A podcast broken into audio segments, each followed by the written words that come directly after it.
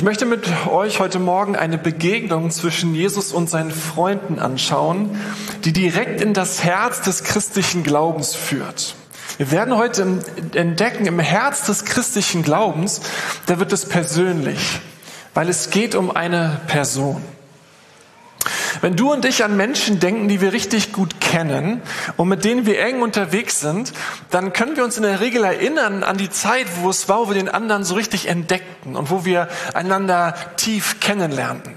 Als ich mich für meine Frau Bianca mehr und mehr zu interessieren begann, eigentlich kannte ich sie schon ganz gut, aber auf einmal interessierte ich mich für Flohmärkte, auf die sie ging und ich kramte auf einmal in alten Sachen irgendwie, was mir vorher niemals eingefallen wäre. Oder ich lernte Cafés mit ihren Augen zu bewerten oder versuchte mich irgendwie zu Kunst zu interessieren. Ich machte das alles, weil ich mich für Bianca interessiert und mehr und mehr Teil ihrer Welt werden wollte, um sie zu verstehen, um sie kennenzulernen, wie sie tickt, was sie ausmacht, warum sie ist, wer sie ist. Mit den eigenen Eltern kennen wir das vielleicht auch. Man weiß ja eigentlich mega viel über seine Eltern. Man weiß, wie es ist, wenn sie herzlich lachen und wenn sie mega, mega gestresst sind. Man hat sie in den besten Tagen erlebt und irgendwie auch an den schlechtesten. Man weiß so viel über sie. Aber irgendwann in den 20ern oder in den 30ern, da fängt man sich auf einmal an, für sie zu interessieren. Wo kommen die eigentlich her? Was ist ihre Geschichte? Wie sind sie geworden, wie sie geworden sind? Welche Lebensentscheidungen haben sie getroffen? Warum haben sie die getroffen? Und wer sind diese Menschen, die meine Eltern geworden sind? Und das ist wie auf einmal sieht man seine Eltern noch mal ganz anders. Auf einmal lernt man sie tatsächlich richtig kennen. Vorher weiß man, wer sie ist, wer sie sind und auf einmal lernt man sie richtig kennen. Wir sind inmitten unseres Bibelprojektes. Heute gibt es eine weitere Folge. Und wir lesen das Buch über Jesus, was sein Freund Johannes, der auch der Augenzeuge, ein Augenzeuge seines Lebens war, für uns geschrieben hat. Und wenn du dich für den christlichen Glauben gerade so anfängst zu interessieren, ist es voll gut, dass du da bist, weil heute wirst du direkt sehen, was der Kern der Sache ist. Der Text, den ich lesen werde, steht in Johannes 14 und ich muss mich vor allen Kleingruppen entschuldigen, weil ich hatte euch eigentlich Johannes 17 äh, gegeben und da habt ihr euch die Woche mit beschäftigt. Wir predige, ich predige aber aus Johannes 14. Und was hier steht, das ist nicht ohne. Wenn du ein Jesus-Nachfolger bist, wird er dir ziemliche wichtige Fragen stellen. Und wenn du heute das erste Mal hier bist, um dich für Glaube anfangen zu interessieren für Jesus, dann liefert er dir möglicherweise die Gründe, warum du Religion bisher so blöd fandst. Und warum, was dich schon immer an Religion wie dem Christentum eigentlich auch richtig gestört hat.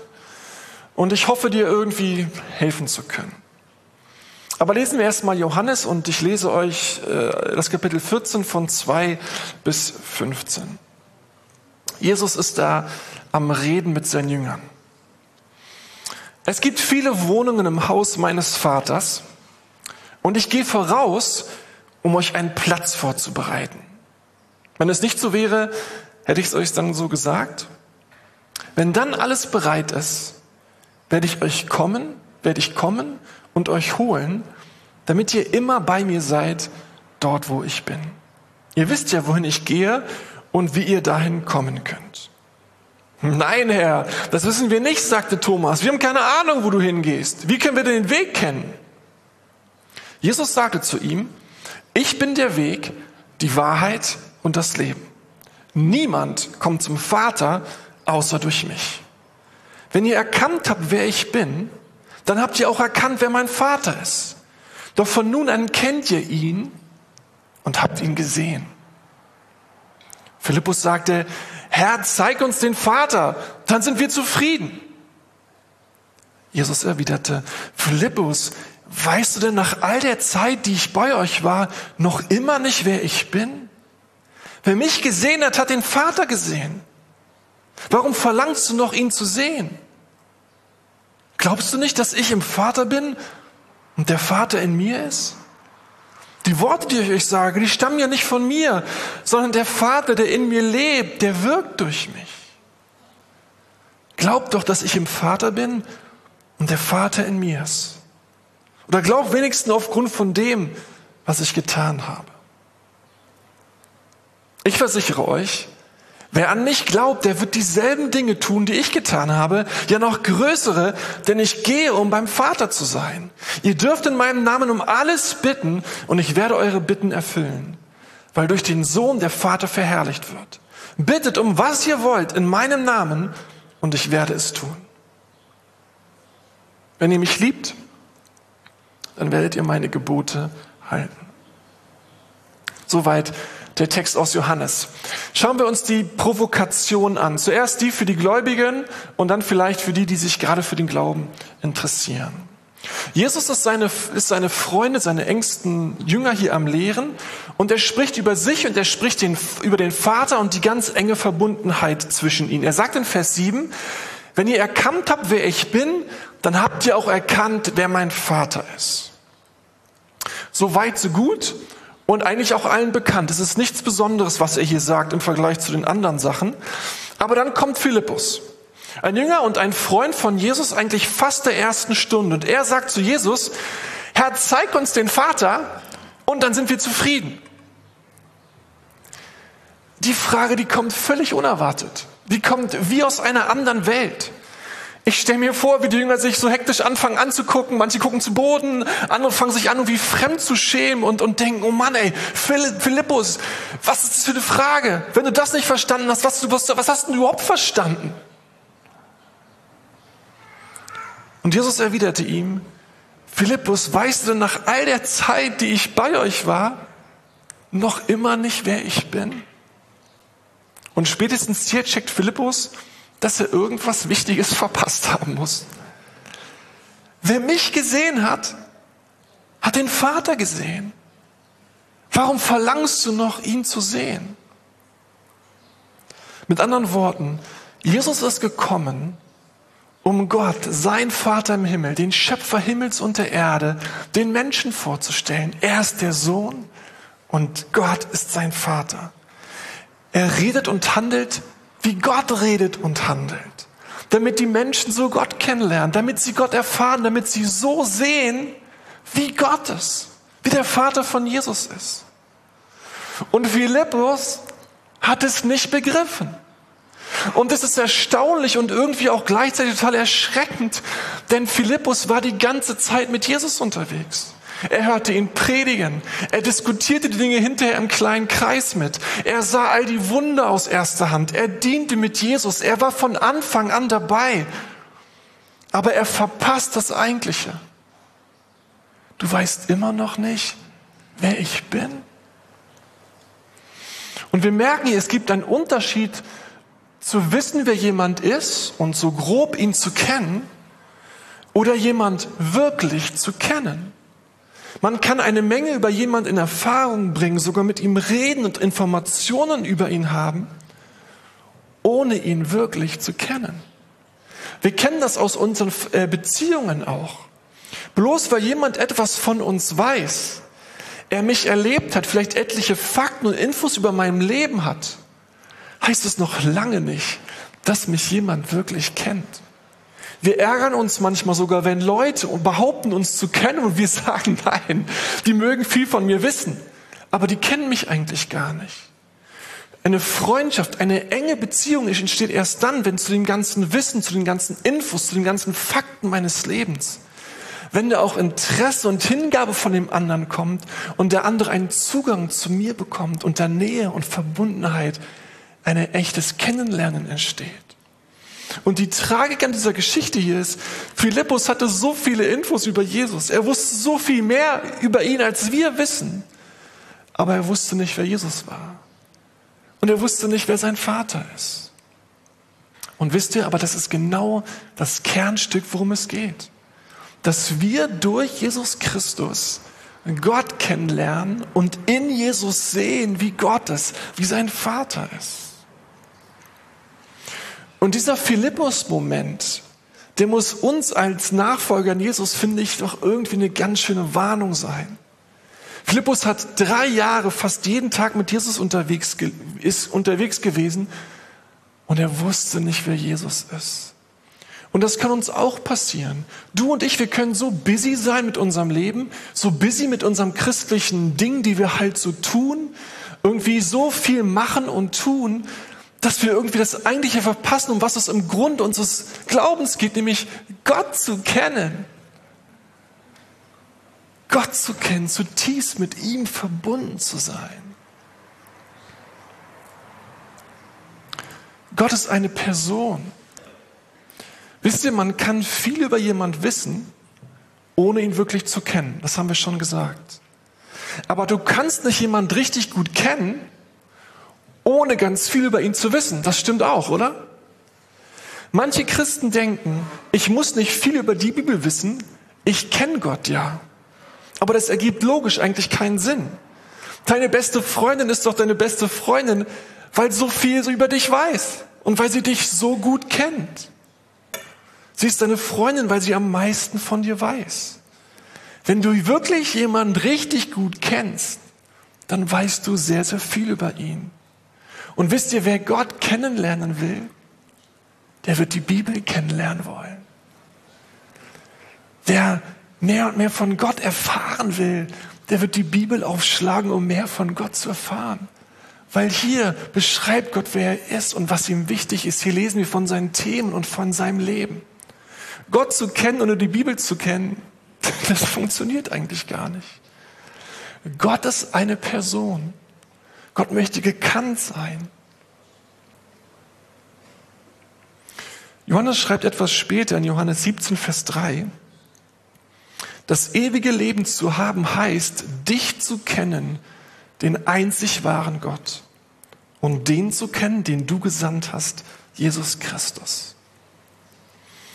Paulus hat einige berühmte Gebete formuliert und in einem, in Epheser 1, Vers 17 schreibt er, ich bete darum, dass Gott, der Gott unseres Herrn Jesus Christus, der Vater, dem alle Macht und Herrlichkeit gehört, euch den Geist der Weisheit und der Offenbarung gibt, damit ihr ihn immer besser kennenlernt. Das ist das, worum es im Christentum geht, dass du und ich Gott kennenlernen. Das, was ich total schön finde, ist, dass es in unserer Gemeinde ein paar Menschen gibt, die kennen Gott in einer Art und Weise, in einer Art und Weise, wie ich ihn noch nicht kenne. Wenn die mit Gott reden, reden die in einer Art und Weise mit Gott, wie ich noch nicht mit Gott reden kann. Die wissen Dinge über Gott in ihrem Herzen, die ich bisher nur im Kopf verstanden habe. Aber was von ihnen ausgeht, ist so wunderschön. Und ich darf von ihnen lernen und darf ihnen zuhören, darf sie begleiten und merken, wow, ey, Gott zu kennen ist großartig. Und ich will mehr davon. Ich will mehr Gott kennenlernen.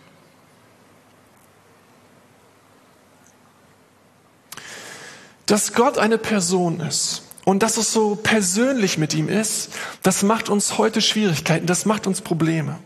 Dieser Text bindet halt deswegen auch eine ganz große Provokation. Wie kann sich Jesus hier hinstellen und so einen exklusiven Anspruch erheben? Wie kann er sagen, ich bin der Weg, die Wahrheit und das Leben. Niemand kommt zum Vater außer durch mich. Man ist sich einig, dass das heute niemand sagen darf, ich habe die Wahrheit. Es ist doch Konsens, Wahrheit ist relativ. Und wenn überhaupt, darf jeder nur sagen, ich habe einen Teil der Wahrheit, weil niemand absolute Wahrheit besitzt. Im Philosophieunterricht während meines Abiturs im Grundkurs haben wir uns eine berühmte Geschichte äh, angeschaut, die gerne erzählt wird, wenn es darum geht zu sagen, jede Religion hat maximal nur einen Ausschnitt von Wahrheit, aber nie die ganze. Weswegen keiner sagen darf, dass er die ganze Wahrheit hat. Die Geschichte geht so. Sie handelt von einer Gruppe blinder Menschen, die einem Elefanten begegnen. Und sie versuchen herauszufinden, was denn ein Elefant ist und was ein Elefant ausmacht. Und jeder der Blinden fängt an, diesen Elefanten abzutasten und zu sagen, was den Elefanten ausmacht. Der eine Blinde greift nach dem Rüssel und sagt, also äh, Elefanten sind lang und sehr flexibel. Und jemand anders greift ein Bein des Elefanten und sagt, nein, nein, nein, Elefanten, die sind kurz und stämmig und ziemlich dick. Wieder ein anderer äh, greift nach oder, oder untersucht den Bauch des Elefanten und sagt, nee, nee, nee, Elefanten, die sind riesig und die sind flach. Und so erzählt jeder dem anderen, wie der Elefant eigentlich ist und versucht den anderen davon zu überzeugen, dass der andere falsch liegt. Und natürlich, jeder von ihnen liegt richtig und jeder von ihnen liegt falsch. Jeder von ihnen beschreibt einen Teil der Wahrheit, aber niemand sieht das ganze Bild. Übertragen jetzt auf unsere auf Religionen, da niemand Gott gesehen hat, kann und darf keine Religion behaupten, sie besäße die ganze Wahrheit. Jeder sieht oder berührt eben nur einen Teil der Wirklichkeit, die nicht falsch sein muss, aber es ist nicht die ganze Wahrheit. Jeder liegt ein bisschen richtig und jeder liegt ein bisschen falsch. Die Moral von der Geschichte, alle Religionen sind gleich. Jede Religion sieht einen Teil der Wahrheit, niemand hat die ganze Wahrheit und deswegen darf niemand behaupten, er würde die ganze Wahrheit kennen. Tim Keller, der erzählt ganz gerne von Leslie Newbegin, der viele Jahre als Missionar in Indien gelebt hat und immer wieder mit dieser Geschichte konfrontiert wurde. Immer wurde ihm gesagt, jede Religion ist nur ein blinder Mann. Aber eines Tages hat er etwas registriert, nämlich die einzige Möglichkeit, diese Geschichte zu erzählen und zu wissen, dass niemand von den Blinden den ganzen Elefanten beschreibt, ist, wenn du selber den ganzen Elefanten siehst. Wenn du selber um das ganze Bild weißt. Das heißt zu sagen, alle Religionen haben nur einen Teil der Wahrheit bedeutet, selber anzunehmen, die ganze Wahrheit zu kennen. Selber im Gegensatz zu den unglücklich blinden Religionen, die nur einen Teil des Bildes und einen Teil der Wahrheit haben, das ganze Bild und die ganze Wahrheit zu kennen. Zu behaupten, dass alle Religionen gleich sind und niemand würde die ganze Wahrheit kennen und wer das täte, wäre wahnsinnig arrogant, ist selber nicht weniger arrogant. Denn man behauptet, wie die anderen auch, etwas zu wissen, was die anderen nicht wissen. Wenn also jemand sagt, niemand hat das Recht zu sagen, ich habe die absolute Wahrheit gefunden, ist das nichts anderes als zu sagen, ich kenne die absolute Wahrheit. Wenn jemand sagt, niemand darf dem anderen für seine geistliche Wahrheit gewinnen wollen, dann ist das bereits eine Form, dem anderen für seine geistliche Wahrheit gewinnen zu wollen. Es gibt keinen anderen Weg zu sagen, dass alle Religionen gleich sind, ohne für sich in Anspruch zu nehmen, die Wahrheit zu kennen, von der du ja eigentlich behauptest, dass sie niemand kennen kann. Was ich sagen möchte, zu sagen, dass es absolute Wahrheit nicht gibt, ist genauso ein Glaubensstandpunkt, der nicht zu beweisen ist, der eben auch ein Glaube wie aller anderen ist. Kommen wir nochmal auf den Grundgedanken zurück, dass Gott eine Person ist. Eine Person entscheidet ja immer selber, wie er kennengelernt werden will. Und Gott hat sich entschieden, wie er kennengelernt werden möchte. Er sagt, lerne meinen Sohn kennen. Und wenn du meinen Sohn siehst, dann siehst du, wer ich bin. Wenn du meinen Sohn kennenlernst, dann lernst du mich kennen. Wisst ihr, wir wollen ganz gerne Gott nicht wie eine Person behandeln, wir wollen Gott gerne wie eine Philosophie behandeln. Wir wollen gerne sagen, das beste Argument gewinnt und das Schönste und so wie wir es uns wünschen und wir argumentieren und her und am Ende sagen wir, also so gefällt's uns, so gefällt's uns. Aber Gott ist keine Philosophie. Gott ist eine Person. Und du kannst nur eine Person auf eine Art und Weise kennenlernen, wie diese Person dich dir zu erkennen gibt. Ein Beispiel.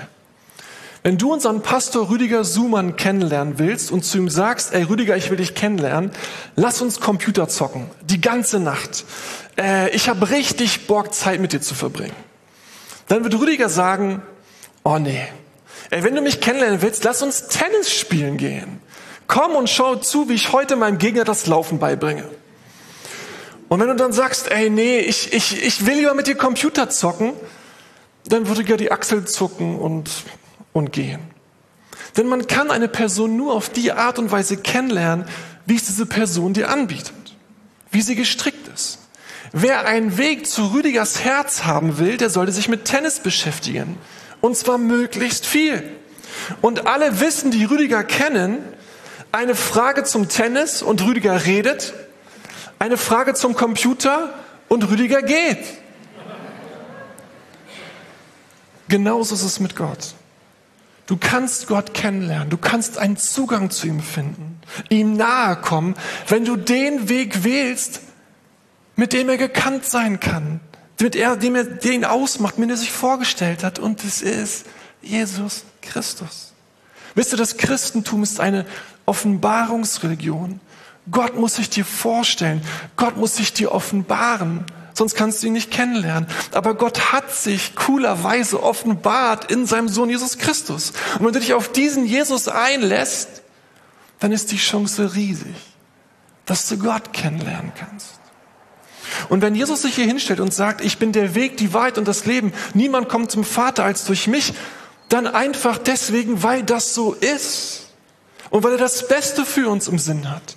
Jesus sagt hier, ihr Lieben, es kommt niemand anderes, um sich um dich zu kümmern. Ich bin der Weg zu einem liebenden und heiligen Vater. Ich bin der Weg für dich raus aus deiner Sünde und Schuld hin zum lebendigen Gott. Ich bin die Wahrheit, ich bin die Realität, ich bin der alles geschaffen hat, ich bin das Sein, ich bin der Schöpfer, ich bin der Herr der Welt. Und ich bin dir das Leben. In mir Sinn und Ziel für dieses Leben zu finden. Lass mich dir zeigen, warum ich dich geschaffen habe. Lass mich dir zeigen, was das Leben lebenswert macht. Und was Jesus hier sagt, ist deswegen keine Bedrohung, sondern es ist ein wunderschönes Angebot, dem lebendigen Gott in Begegnung zu kommen, ihn kennenzulernen.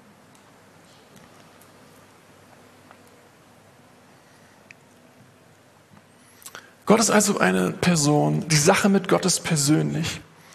Und die gute Nachricht der Bibel ist, dass du und ich auch für Gott persönlich sind. Dass es eine persönliche Sache mit uns ist. Wie sehr er uns liebt und uns haben will, zeigt sich an zwei Stellen in diesem Text, zwei Hinweise. Das erste ist Johannes 14, 2 und 3. Es gibt viele Wohnungen im Haus meines Vaters und ich gehe voraus, um euch einen Platz vorzubereiten. Wenn es nicht so wäre, hätte ich euch dann so gesagt. Wenn dann alles bereit ist, werde ich kommen und euch holen, damit ihr immer bei mir seid, dort, wo ich bin. Jesus sagt seinen Freunden, mein Vater, in Klammern Gott, Schöpfer Himmels und der Erde, der hat Wohnungen in seinem Haus. Und Jesus geht schon mal voraus, um uns dort einen Platz vorzubereiten. Ist das nicht ein, ein, ein unfassbares Bild? Was Jesus uns hier malt. Wir dürfen zusammen mit dem lebendigen Gott in seiner Hütte wohnen. Bei ihm, beim Vater. So nah will er uns haben. Nicht irgendwo im Gästehaus, nicht irgendwo in der Jugendherberge am Rand der Stadt. Und alle wissen, wo er wohnt, aber sein, sein, sein Ding ist umgeben von einem riesen Zaun mit vor einem riesen Park davor und alle wissen, der wohnt da, aber niemand hat ihn gesehen sondern Wohnungen in seinem Haus. Jesus malt ja ein unglaublich intimes, persönliches Bild. Und das macht nur Sinn, wenn die Sache auch persönlich ist, wenn Gott eine Person ist. Wie Jesus auch sagt, wenn dann alles bereit ist, werde ich kommen und euch holen, damit ihr immer bei mir seid. Merkt ihr das? Wie persönlich das für Gott ist? Wie persönlich du für Gott bist? Und das Ende des Textes, da geht es um das Gebet. Ihr dürft in meinem Namen um alles bitten. Und ich werde eure Bitten erfüllen, weil du dich durch den Sohn der Vater verherrlicht wird. Bittet um was ihr wollt in meinem Namen und ich werde es tun. Wenn ihr mich liebt, werdet ihr meine Gebote halten. Beten, die Sache an sich macht nur Sinn, wenn auf der anderen Seite eine Person ist, die zuhört. Die nicht abschaltet, wenn man anfängt, sondern die zuhört. Und Jesus sagt, was immer du betest, ich höre dir zu. Was immer du sagst, ich werde antworten. Betet in meinem Namen, betet so, dass es Gott gefällt, dass der Person, für die ihr geschaffen sind, dass die daran Freude hat. Wisst ihr, beten ist kein Selbstgespräch. Beten ist auch nicht sein Herz einfach ausschütten. Beten heißt, mit einem leeren oder vollen Herzen zu Gott zu kommen und zu wissen, der Vater wendet sich mir zu und er hört mir jetzt zu. Und der, der mich kennt, bei dem bin ich jetzt und erzähle ihm und bin in seiner Gegenwart. Weil Gott eine Person ist und sich für uns Menschen interessiert, hört er uns zu und wendet uns zu, wie ein Vater sich seinen Kindern zuwendet.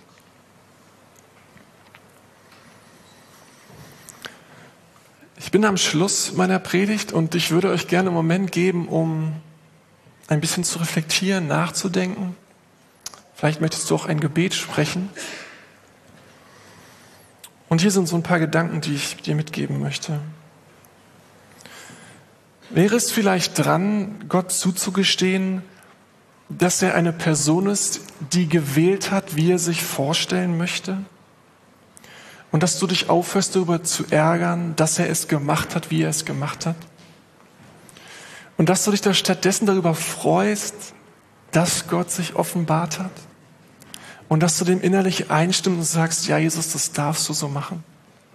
Und ich will mich darüber freuen und nicht darüber ärgern, warum hast, hast du es nicht anders gemacht. Vielleicht wäre es richtig, einmal Gott Gott sein zu lassen, zu sagen, ja Jesus, du darfst es. Und mein eigenes Herz soll mal schweigen und sich freuen, dass Gott sich gezeigt hat. Vielleicht kennst du den Vater, lebst mit Jesus aber wer er ist und was er geredet hat, interessiert dich eigentlich gar nicht mehr sonderlich. Die Bibel spielt schon lange keine echte Rolle mehr. Es reicht dir, wenn sonntags jemand anders dir von ihm erzählt. Vielleicht wäre es dran zu sagen, Jesus, es tut mir echt leid, dass du mir eigentlich herzlich egal warst, mir die Überschriften gereicht haben. Ich will dich wirklich kennenlernen. Ich will wissen, wer du bist. Und ich möchte die Bibel lesen und hören, was sind denn deine Themen? Mit was willst du mit mir reden? Worüber willst du mit mir sprechen? Ich will dich entdecken. Vielleicht ist es aber auch so, dass du diesen Philippus-Moment hast. Du weißt schon ganz über Jesus, hast viele Fakten, aber diesen Schritt zum Gott, ich möchte dich kennenlernen, den bist du noch nicht gegangen. Und vielleicht wäre heute der Tag, wo du sagst, Jesus, ich, ich weiß genug, jetzt möchte ich gerne mein Vertrauen auf dich setzen. Ich möchte dich einladen in meinem Leben. Ich möchte sagen, ich will eine Beziehung mit dir starten. Und vielleicht ist jemand hier, der einfach seinem Herzen Ausdruck Freude geben möchte, dass es eine Wohnung im Himmel gibt, die Jesus jetzt gerade vorbereitet. Und am Tag, wo er wiederkommt, dich zu sich holen wird.